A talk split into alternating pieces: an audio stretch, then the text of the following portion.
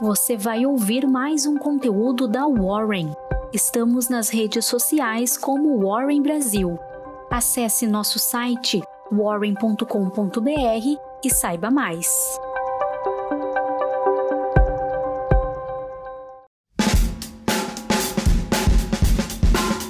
Olá, eu sou Ludmila, especialista em investimentos aqui na Warren. Estarei trazendo as principais informações de mercado desta semana para você que nos acompanha aqui no nosso call. E na agenda de segunda, teremos na Europa discurso da presidente do Banco Central Europeu. E aqui no Brasil, como de costume, em toda segunda-feira será dia de Boletim Focus.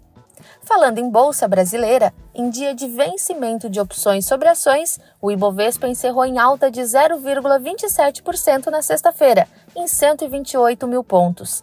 O índice brasileiro foi puxado pela forte alta da Eletrobras e Vale. E na quinta-feira à noite, a Petrobras fez o pedido de follow-on de 436,8 milhões de ações ordinárias de emissão da BR Distribuidora que representa a fatia de 37,5% da estatal petrolífera na distribuidora. Com isso, a Petrobras avança na agenda de desinvestimento promovida desde 2016. A captação pode levantar 11,54 bilhões de reais. E o Banco do Brasil irá lançar 19 licitações para projetos de geração distribuída de energia renovável a partir de fontes solares, eólicas, biomassa e biogás.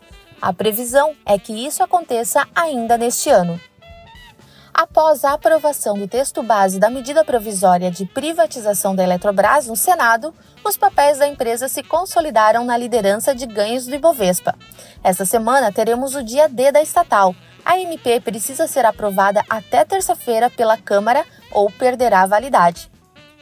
Após forte liquidação do índice de materiais básicos na quinta-feira, as empresas de commodities figuraram na zona de compra no último pregão da semana e levaram o índice para a maior alta setorial do dia.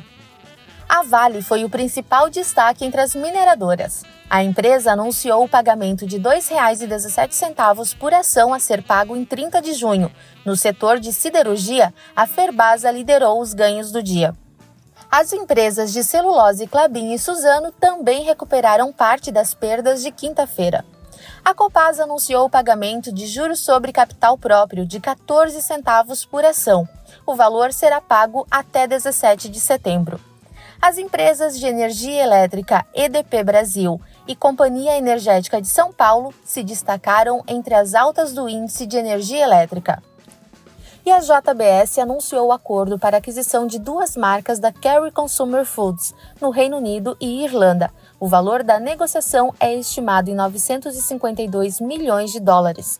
A Kerry Meats é líder no Reino Unido na produção de alimentos preparados à base de carne, enquanto a Kerry Mules é líder na produção de refeições prontas, congeladas e resfriadas. A BRF fechou a compra das empresas do grupo Ercosul a Edux confirmou a aquisição da plataforma Que Concursos. O valor da transação não foi divulgado. A companhia tem o 14º maior tráfego de internet do Brasil e conta com 412 mil alunos pagantes ativos. O Wall Street encerrou a sexta no vermelho. O Dow Jones registrou a sua pior perda semanal desde outubro, com os investidores temendo que o Federal Reserve possa começar a aumentar as taxas mais cedo do que o esperado. E na sexta, o S&P 500 caiu 1,3%, o Dow Jones perdeu 1,6% e o Nasdaq recuou 0,9%. No acumulado semanal, o Dow Jones perdeu 3,5%, o S&P 500 e o Nasdaq caíram 1,9% e 0,2%, respectivamente. E no mercado de juros futuros, as taxas encerraram o pregão da sexta-feira em forte alta. O dia foi de fraco apetite ao risco, com os investidores reprecificando uma eventual retirada de estímulos do Fed. E o banco de investimentos Goldman Sachs começou a oferecer contratos futuros de Bitcoin, em parceria com a Galaxy Digital. A China voltou a intensificar repressão às criptomoedas. A Alibaba avisou que pode cancelar os domínios das empresas ligadas às criptomoedas na China, além de também suspender o armazenamento dos dados na nuvem dessas companhias.